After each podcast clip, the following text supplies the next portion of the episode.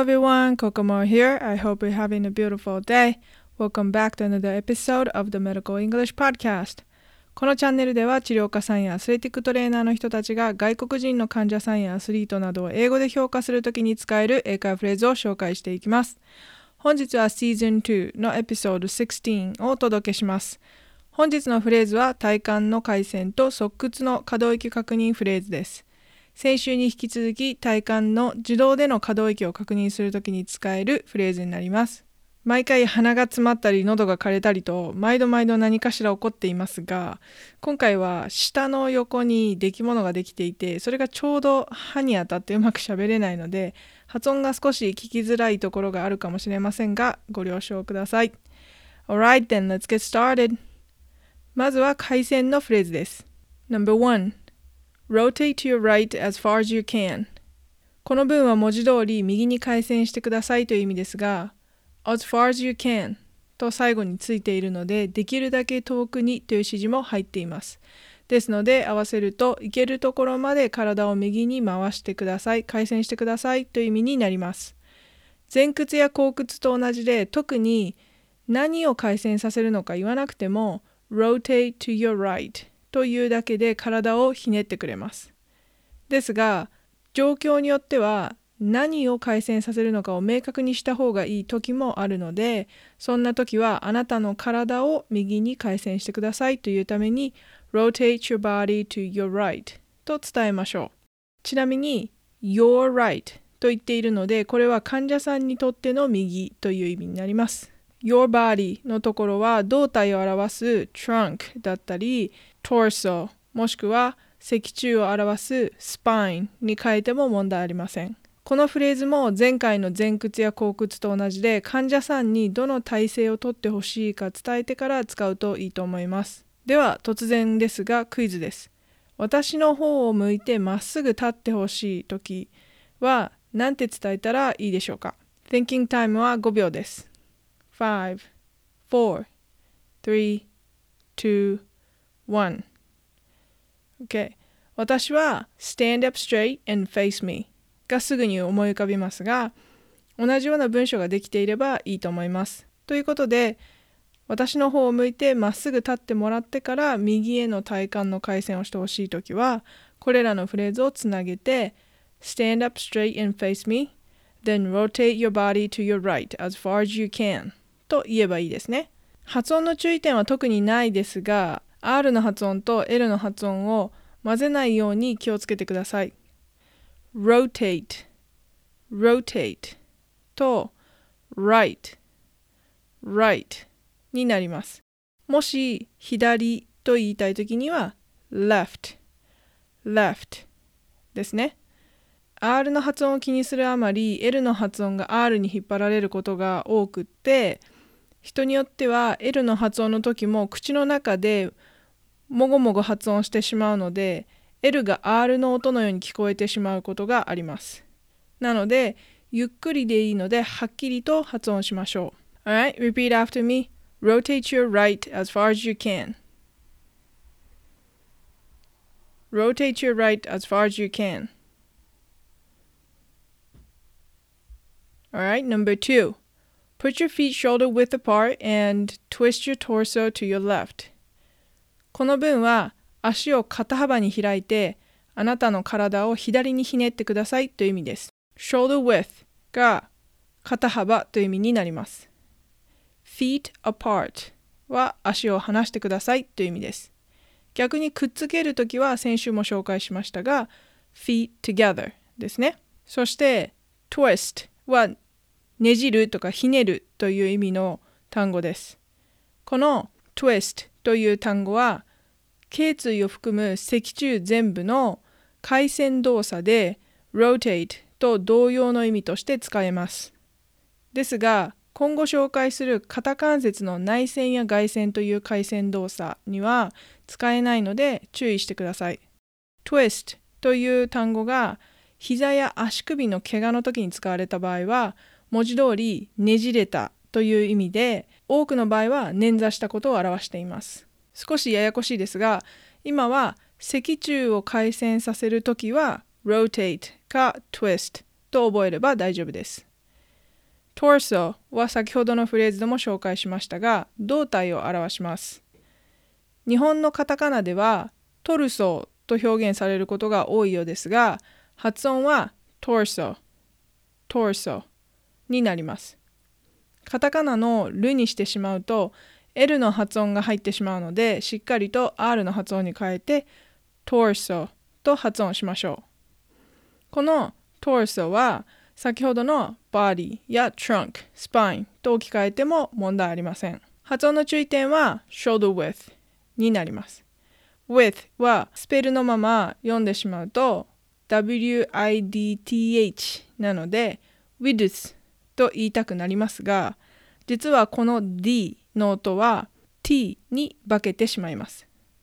なので感覚的には wit に th をつける感じになってさらにその WIT の最後の t はストップ t という口や舌が t の形にはなるけれども発音はしないで一回息を止めるような感じになります。なので wit wit という発音の後に th の th という音を組み合わせて with with となります。勘がいい人は何々と一緒にという意味の WITH で表される with と同じような発音にすればいいのかなと思うかもしれませんが一緒にという意味の with にはストップ t が入っていないので with with となって幅を表す with with とは違う発音になるので注意しましょう。Alright, repeat after me. Put your feet shoulder width apart and twist your torso to your left.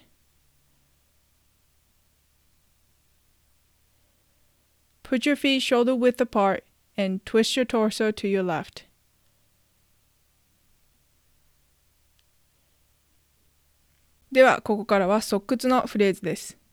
Number three, bend your trunk to the side.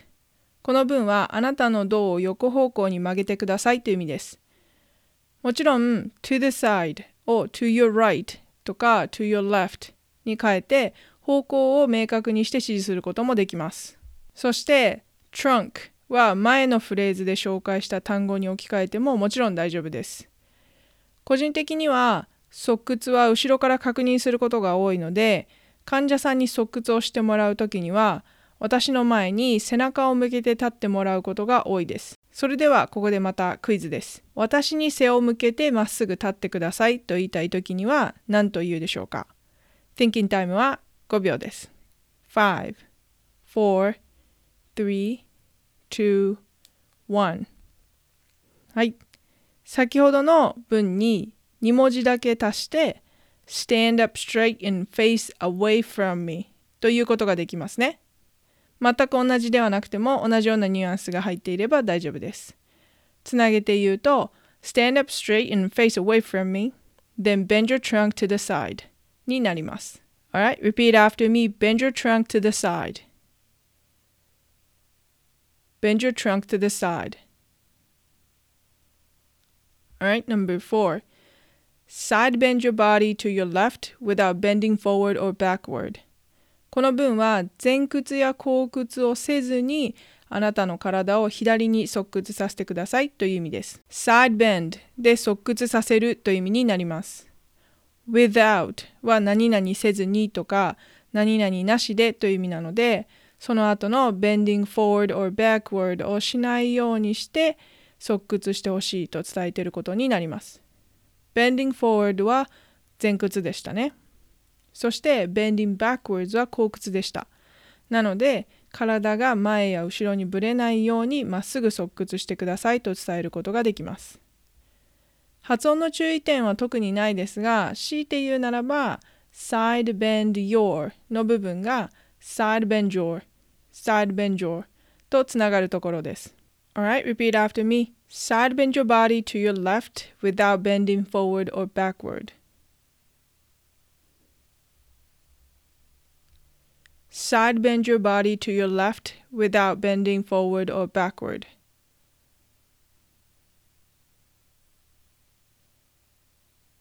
Okay, number five. Slide your fingers down on the side of your thigh towards your knee. この文は指をあなたの大腿部の横で膝に向かって滑らせてくださいというフレーズです。slide your fingers down であなたの指を下に滑らせるという意味になって on the side of your thigh があなたの大腿部一般に太ももと呼ばれている部分ですねの横の上をという意味になります。そして towards your knee はあなたの膝に向かってという意味です。fingers は手の指を表していますが、この部分を hand にしても同じことが言えますので、どちらでも好きな方を使ってください。これは先週の前屈を表すフレーズで紹介した touch your toes と同じで side bend などの側屈という言葉を直接的に使わずに側屈という動作をやってもらえるフレーズになります。このように指示を出すと9割以上の方がちゃんと側屈をしてくれるし動きがゆっくりになるので勢いよく側屈して腰を痛めるということも少なくなります。まれに手は太ももの横を通っているんですが体が前屈に近い運動をしてしまう人がいますのでそういう人には一つ前のフレーズのように without bending forward を最後につけてもいいと思います。そのような代償運動がある人に対してやり直すときに使える具体的な言い方としては Let's try it again, but this time I don't want your body to come forward, okay? と言えばもう一度やってみましょう。でも今回は体が前に曲がってこないようにしましょう。いいですか？と伝えることができます。発音の注意点は thigh の発音と文を切るところです。thigh は th の発音の後に I と発音します。I, thigh, thigh です。最後の GH はサイレントなので発音されません。なので気にしなくて大丈夫です。そして長い文章なので息継ぎをするところをちゃんと選ばないといけません。私なら slide your fingers で一回切って down on the side of your thigh で一回切って towards your knee というように発音します。ですが、最初に説明したように、slide your fingers down で一括りにして、on the side of your thigh で一回切って、towards your knee にしても特に問題ありません。逆に、これ以外の場所で切ってしまうと伝わりづらくなるので注意しましょう。Alright, repeat after me. Slide your fingers down on the side of your thigh towards your knee.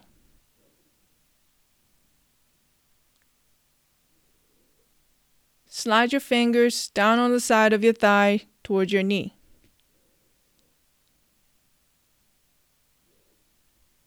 はい。では最後にもう一度本日のフレーズを練習してみましょう。Number one, rotate to your right as far as you can.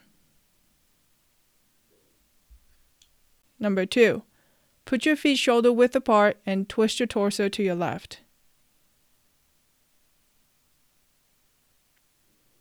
Number three, bend your trunk to the side. Number four, side bend your body to your left without bending forward or backward.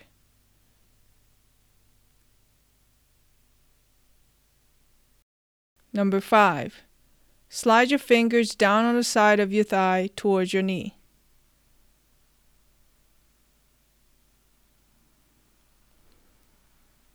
Alright, great! I hope you learned something new today.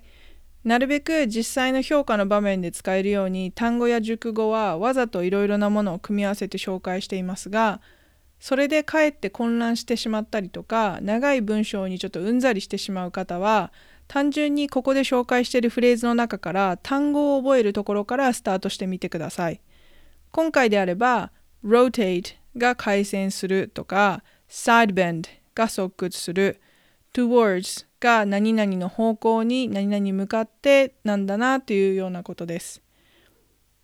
そして余裕ができてきたら as far as you can とか、えー、feet shoulder width apart put your feet together などの熟語というか、まあ、言い回しをそれぞれ覚えるといいと思います。あとはこの単語や言い回しをパズルのようにくっつければ文法が多少間違っていても伝わるようになると思います。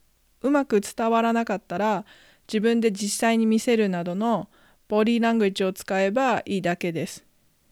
たくさんアウトプットして伝わった表現、伝わらなかった表現、発音できる言葉、できない言葉などに気づければ、英語力はどんどん伸びていくと思います。